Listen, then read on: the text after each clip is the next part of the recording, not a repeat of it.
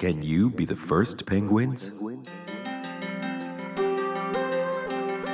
It's a game changer. Never seen before. Game changer. Game changer. FM Osaka. Game changers. Game changers. おはようございます宿美穂子です2月7日日曜日時刻は7時30分を回りました日曜日のこの時間いかがお過ごしでしょうか？この番組ゲームチェンジャーは日本や関西大阪を代表する企業時代を改革する企業のトップやキーマンをお迎えして今を生き抜くアイデア新たな時代に立ち向かうキーワードを伺っていく対談番組です。今日のお話を1週間の始まりの栄養にしてください。皆さんの新しい始まりのために。ゲームチェンジャー今週もお迎えしたのはこの方です。第10回のゲームチェンジャー今週もお迎えしたのは株式会社シュゼットホールディングス代表取締役社長有田豪樹さんです。おはようございます。おはようございます。さて有田さん今日は2月の7日ですが、1998年の今日長野冬季オリンピックの開会式が行われた日です。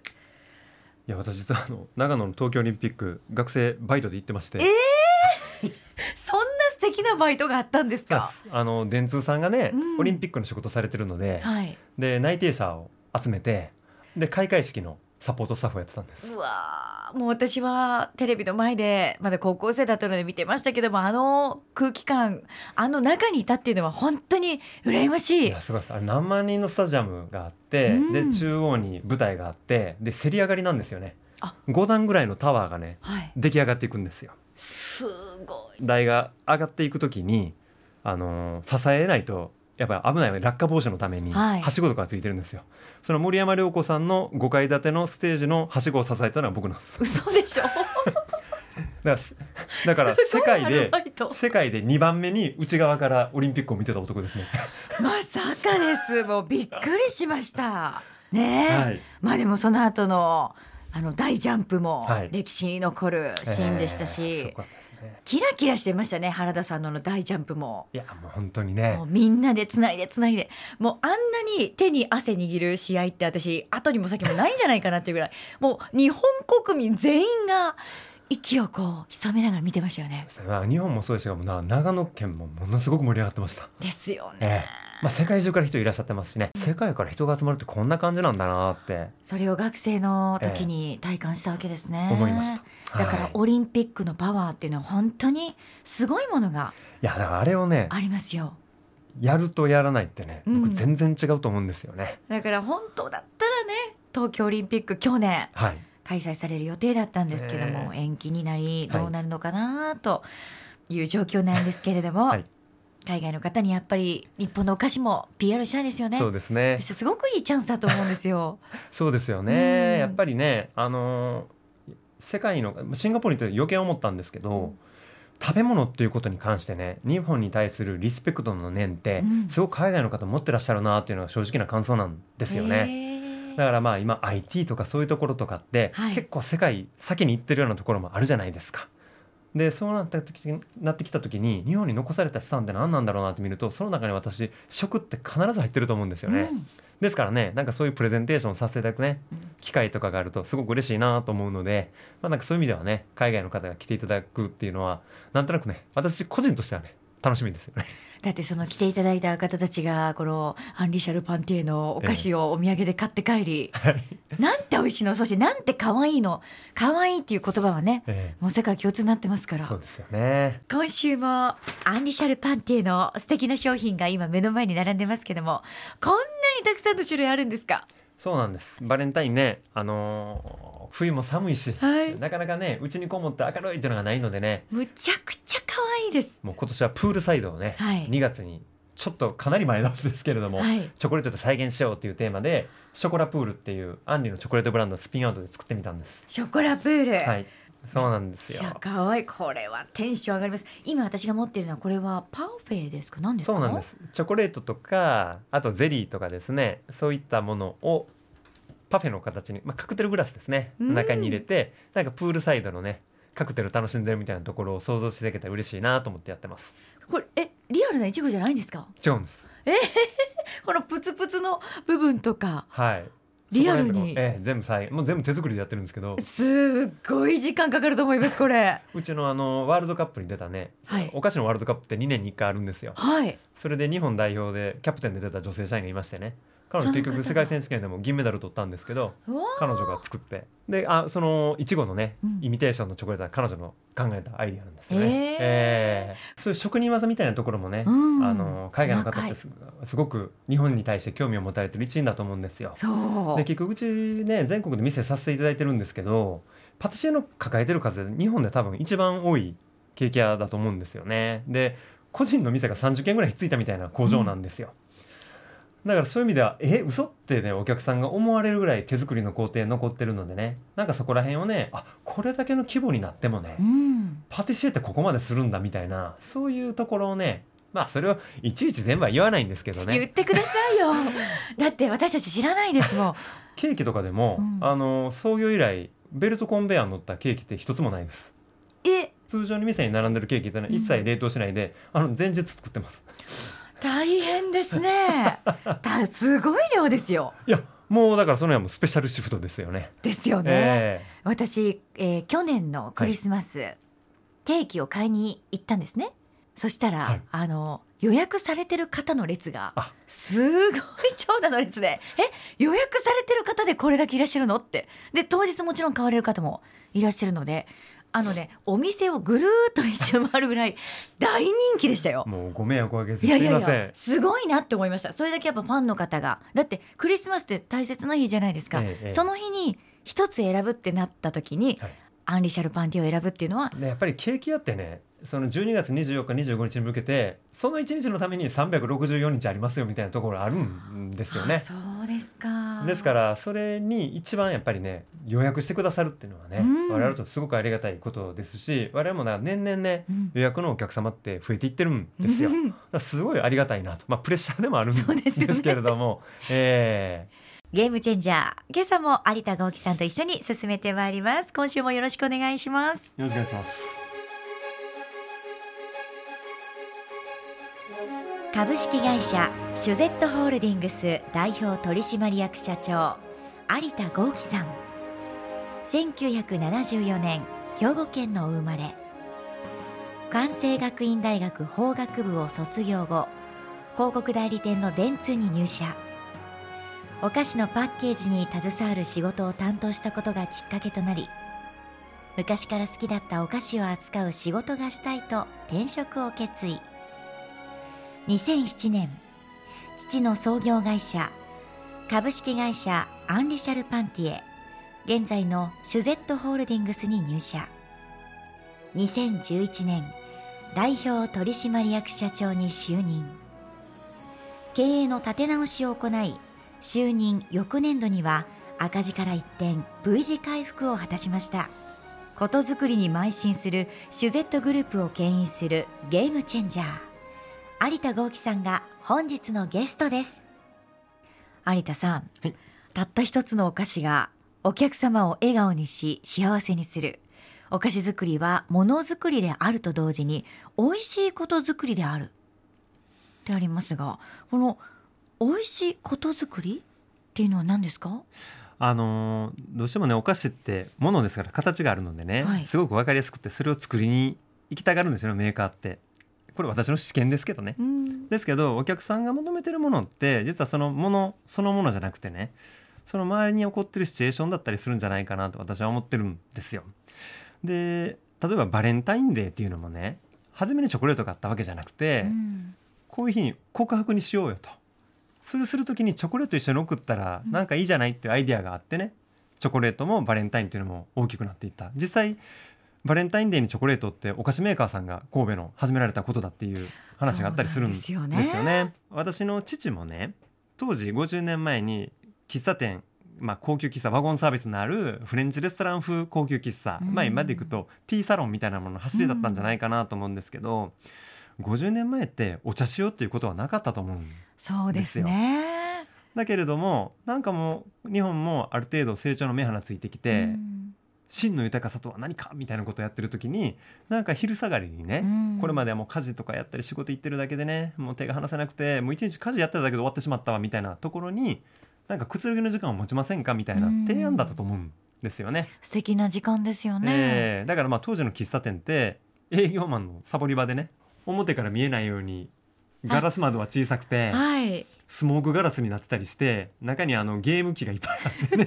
て そのねいわゆる昔からある喫茶店のイメージ。だからそこをもっと優雅な時間をっていうんでもうものすごい大きな窓を喫茶店に入れたんですよ。そうでしたか。芦屋のお店はガラス張りですもんねだから。最初ケーキ屋って誰もわからなかったらしくて。な何のお店ができたのかしらっていう感じですか？えーなんか化粧品店でもできたとかなんかすごく誤解を生んだらしくて、へーえーだから我々のその務めとしてねなんかこういうことどうですか？であお菓子これハマりますよね、うん。このシチュエーションどうですか？あ偶然お菓子ハマっちゃいますねみたいなね、うん。やっぱりそういうやり方をしていかないとお客さんにとってお菓子が本当に価値のあるものみたいなね、うん。風にならないんじゃないのかなと、まあ、またそう思わないとねメーカーって物にすごく恋してしまうところがあってなんでこんな美味しいのに買わないのよみたいな、ものに恋する、えいい表現です。ーなっちゃうので、いやうん。それってある種の独りよがりになっちゃうのでいやだけどそれ冷静に考えてそれお客さんの生活パターンにはまってるみたいな。うん。そういうところもねやっぱりことづくりをやっていってね意識できることかなという気がするんですよね。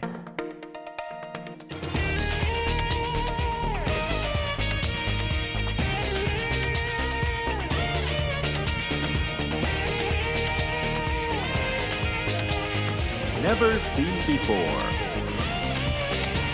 FM Osaka. Game Changers. リーダー論のお話をまずあの社員さん取引先の方々、まあ、プライベートでお会いする方も本当に多いと思うんですがその方の初めて会った時どんなところを見ますか？ああ私ねとにかくさいや基本的には私喋るの好きなんですけど、人とお会いする時はね「え嘘?」って言われるんですけどあのとにかく話伺うんですよね。え嘘そうなんです 本当ですか？だからまあそれ多分ことづくりとかにもつながっていってると思うんですけど、うんこの人って何に興味があるんだろうとかこの方の一番得意なフィールドって何なんだろうっていうところをねまずお伺いするんですよ。でそれを伺いながらあこれだったら自分話できるなみたいな。うんで大体人間って最初の方で喋られることってやっぱそれ聞いてほしいとか。これ一番自信あるんだっていうところがねすごく多くて。でやっぱりそういうところからね学べることってすごい多いじゃないですか。そうですね。だからその方が初めにおっしゃられたことにガーって言ってね、うん。でそこからなんとなくあこの方ってこういう方なんだとかね。あこういう考え方されるんだみたいな。だからまあある種ね初めはもうできるだけ真っ白な状態でねその方と向き合わせていただいて、うん。後から後からねあ特徴をつかんでいって話が盛り上がるようにみたいななんかそんなの観すごいです。察力すごいですね。いや見れてるかどうかわかんないですよ。僕は人を見る目はねあの奥さん除いて本当ないので。なんでですか？ここ言っとかないと奥様聞いてたら怒られますよ。いやもうぜひシンガポールまで電波飛んでるといいんですけどねこれ。はい。本当です。あとあの人と接する時まあ関わりの中で大切にされてることっていうのはありますか？人との関わりっていうところでいきますとねまあお仕事とかでもねやっぱりメーカーですからいろんなサプライヤーの方とか、はい。いえーいろんなね、えーお取引先さんとお会いする時があるんですけどよくあの業者さんみたいな言葉あったりするんですけど、僕あれあんまり好きじゃなくて、業者さんが、はい、うちではあの業者さんっていうのはね協力企業さんっていうふうにねうん。言ってくれっていうのをね社員とかに言ったりしてるんですけれどもなんかそのやっぱりね最低限のリスペクテーションっていうか、うん。リスペクトっていうかねなんかそういうところはねどの方とお話しする時でもね書いちゃいかんなみたいなことは思ってるんですけれども。で今の時代におけるはい。リーダーの素養について、どんな部分を重視されますか？まあそうですねさっきもねちょっとお話しさせていただいたんですけども本当に先読むっていうのはすごく難しくて、うん起こる事象起こる事象一つ一つにその時できる最高のね対策を立てて実践していくってもうそれをやるしか本当ない世の中だと思うんですよね。だからその時にねやっぱり思ったことそれをストレートにできるかっていう時にやっぱり変な憶測であったりだとかちょっとした隠し事みたいなこととかねうんなんか本音を隠すようなところが出てしまうと実際の打ち手になった時絶対その歪みって後でおかしな矛盾をね生んでしまうのであれ？なんでこれないや実はすいませんあの時みたいなので「おいじゃあまたゼロからやり直しだ」って言うとうんほんとついていくのは大変だと思うんですよ。ですからやっぱりね今とにかく正論でねうん。ちゃんと話するっていうことが今すごく大事なんじゃないのかなと。そうですえねー。でまた若い人だったりポスト的に弱い人であればあるほどねうん。言いにくいってことあると思うんですけどそその時にリーダーがね私の立場でねいやまあちょっとうんまあまあそういう意見もあるうんまあすべからずみたいなことを言ってるとね、うんうん。よう言わんわみたいな感じのね、えーなってるとちょっとしゃべまあ正論言い過ぎてね喋りにくいってこともあると思うんですけれども、まあただあ社長まあここまでね言ってるんやったら、まあ、自分も言っとかんと具合悪いかなみたいにね、うん。思ってもらえる方が僕はいいんじゃないかなと思うので、まあ、できる限りね自分の言ってることちゃんと正論で喋ってるかなというのは意識して、えーうん。やるようにはしてるんですよね。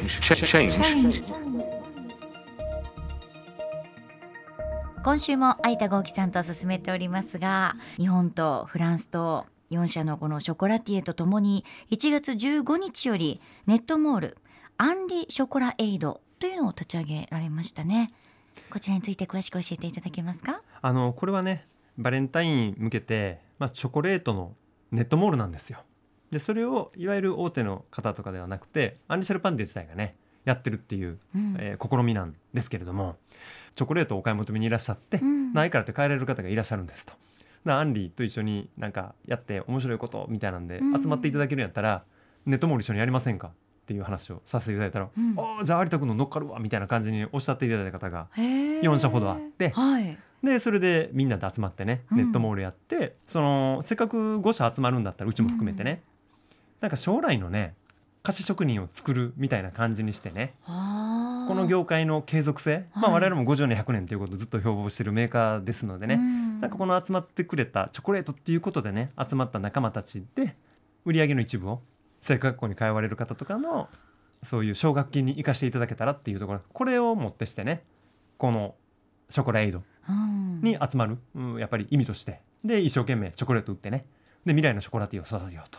素晴らしそういこというで始めたでうちの場合ですと機械化されてる部分が、はい。特にあの生菓子ですか？ショートケーキとかチョコレートケーキとか作るパートに関してはね、もう手技がかなり残ってますのでね、はい。あの手取り足取り一からお教えすることができますのでね、そこら辺っていうのも、ええもうそれこそ上場企業から転職してきてねやっぱりお菓子好きなんですとかって言って26して来てる女性社員とかもいます。あの日本のねショコラティエのクオリティって私すごいなって思うんですけども有田さんが見てどうですか？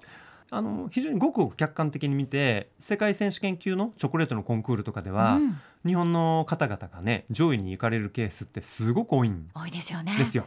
ですからやはりそこら辺においてね、うん。あの特にヨーロッパ系の方とかですね日本のショコラティエ、えー菓子職人チョコレート職人っていうのは大したもんだっていう評価がすごくあると思います。日本の例えばその胡椒であったりとかあとは七味とか、はい、あとえっ、と柚子はい、を使ったもののチョコレートっていうのが実際フランスで売られてたりとか。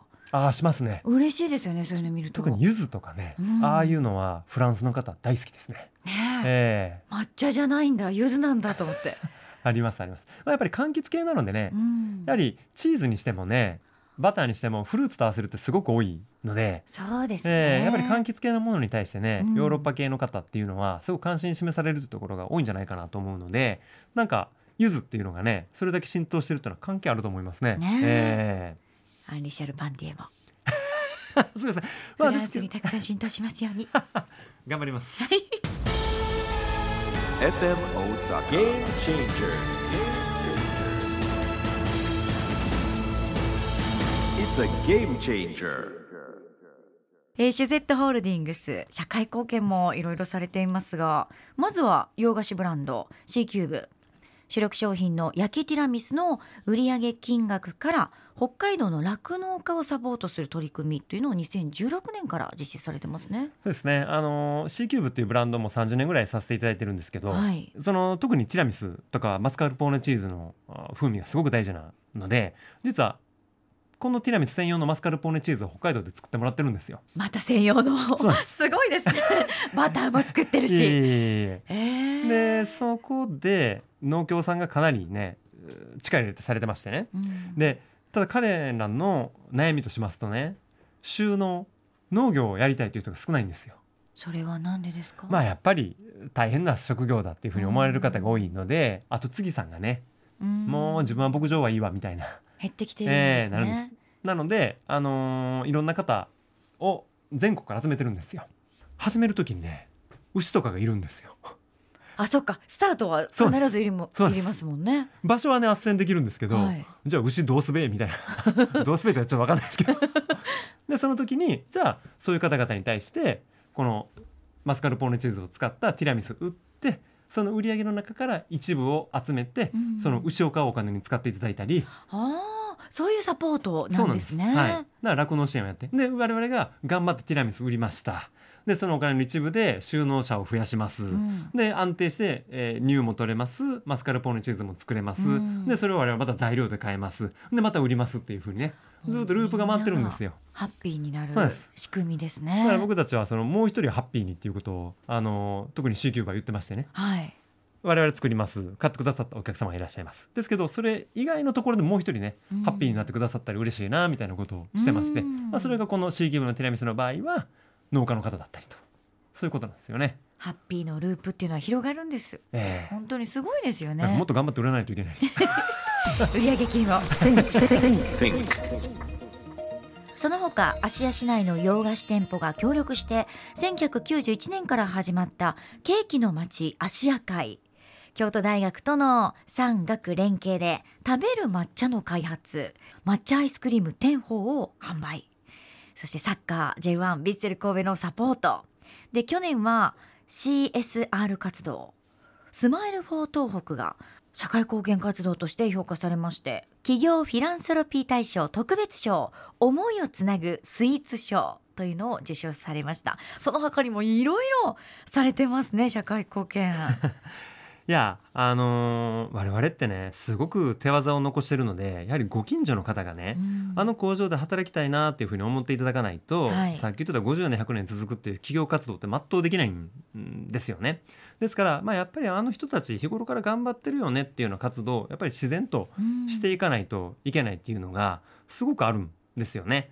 なんか社会貢献のための社会貢献みたいなねところで取ってつけたようなだけどそれってちょっとでも会社の業績が悪くなったり、うん。少し問題が起こるとすぐ辞めることにつながってしまうんですよね。ね。なんで本業と関係がないので。うん。だけどやっぱり我々って単純にねいいでしょうみたいな話ではなくてやはり日頃からね実際うちもね何百人という方がうちの工場事務所で働いて近所もう阪神間のねうん。なんかアルバイトで来ていただいててあんた方のお役にも立ちます。はい。で実際商品売ります他の方がハッピーになります。あそれ見てああの会社いいじゃないです。じゃああの会社で働きたいね。また作ってくれる。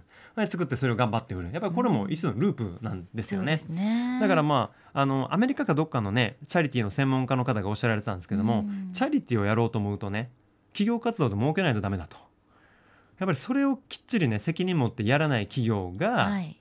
永続的にね人々の貢献を果たすことはできないとだからチャリティーって無責任にやっちゃダメなんだよっていうことをおっしゃられてる方がいらっしゃって、うん。私はそれに本当に同意なんですよね。うん。ですからやっぱりうちの商品に近いところでねあ困ってる方がいるのかな？あるいはこういうふうに我々が商品通じてその方々にサポート体制を組めばよりその方のパフォーマンスが上がるんじゃないかな、うん。でそれがやっぱり返ってきて我々の商品のサービスのクオリティ高めて、はい。お客様が評価していただいてまた新しい収益が生まれてまたそういう方々に継続したサポートができる、うん。これをやっていくっていうのがすごく大事かなと。今おっしゃったその続けることでつないでいくこと、まあ、ループさせることもそうですけども本当に大切だなと思います。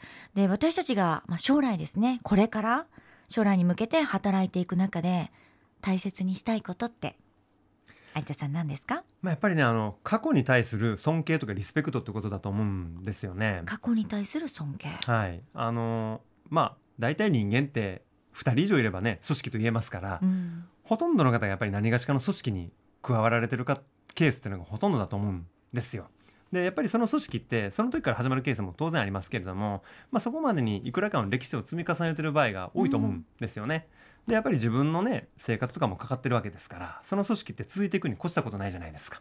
でそれを考えるとその組織に今自分はたまたまいるだけでねうんそのバトンを、まあ、先輩とかずっと支えてくださってるねお客さんお取引先さんから受け継いでるだけでねそこのね責任感っていうのがあるかないかっていうのが事業の継続性には僕は深く関係すると思っていてってなるとやっぱりねその未来を意識すればするほどねどうしてあなたはね今この組織にいてなんで生活が成り立ってるのかとか、うん。どうして人から必要とされるようなことになってるのかっていうそこを抜けてしまうとねなんか自分の代だけで目立っちゃいいやとかなんかもうそその決まることあるかもしれないですけど私これ好きなんですよねみたいになっちゃうとねうん周りでその組織に対して期待してるものと全然違うものを提供するんでああじゃあもうこの組織終わりだなってうん。お取引先さんとかお客さんから挨拶化されてしまうと思うんですよ。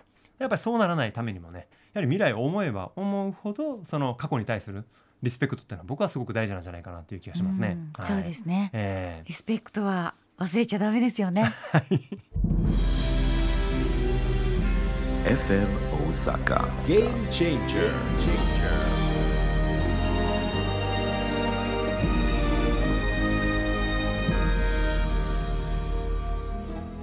ゲームチェンジャー」2週にわたって有田豪樹さんをお迎えして進めてきましたが先週は有田さん大切にしていらっしゃる言葉を書いていただきましたが今週は2021年今年個人的に勇気の出る言葉を書いていただきたいです。それではもうささささっと書いていただきましたので その言葉をご紹介ください。はいまあ、言葉というかね最近よく思うことなんですけど、はい。まあ、絶対にやめない続けるっていうことがすごく大事かなというふうに思います。ああ会社続くってすごいことなんだなとかあお客さんが続けて買いに来てくださるって本当すごいことなんだなっていうね、まあ、我々もシャツで50年100年続くものと言ってるんですけど、まあ、日頃から真剣に言ってるつもりだったんですけどここまで思ってたかなっていうことを知らされたこの1年だなって私は思うんですよね。ですから目立つこととかね大成功とかうん。それもすごく大事とは思うんですけどだけどなんかそれ以上にね、えーやめないこととか続けることの難しさ価値なんかこういうことをね2021年多分ね、まだやっぱ嫌なことってあると思うんですよ。これからもね。だけどもそれでね、うん。もう一喜一憂しててねそれに対してどうだあれがうまくそんなん思うんだったらもう,、もういやもう自分はねもう続けるって決めたんですと。はい、だからもうこれはこうします。もう自分は続けるって決めてますからあれが起こればこうしますよ。うん。やっぱそれぐらいのね執念持ってやっていくとまあなんか最後にねうん。残っててよかったな みたいなそうですことがねねあるんじゃないかなというふうに思ってます。うん。はい。執念ですよ。執念。本当に2週にわたってものすごいパワーをいただきました。私も絶対にやめない続けるこれをモットーに頑張りたいなと。あいえ そんな恥ずかしいな。今日この番組を聞いてくださってる方はそうだなって。私も頑張ろうって。ちょっとでも思ってくださったら嬉しいです。2週にわたって株式会社シュゼットホールディングス代表取締役社長有田豪樹さんにお話をお伺いしました。どうもありがとうございました。ありがとうございました。2週にわたってここに書いていただいた言葉ぜひお守りにしたいという方 FM 大阪のメールフォームまたはチェンジアットマーク FM 大阪 .net まで送ってください。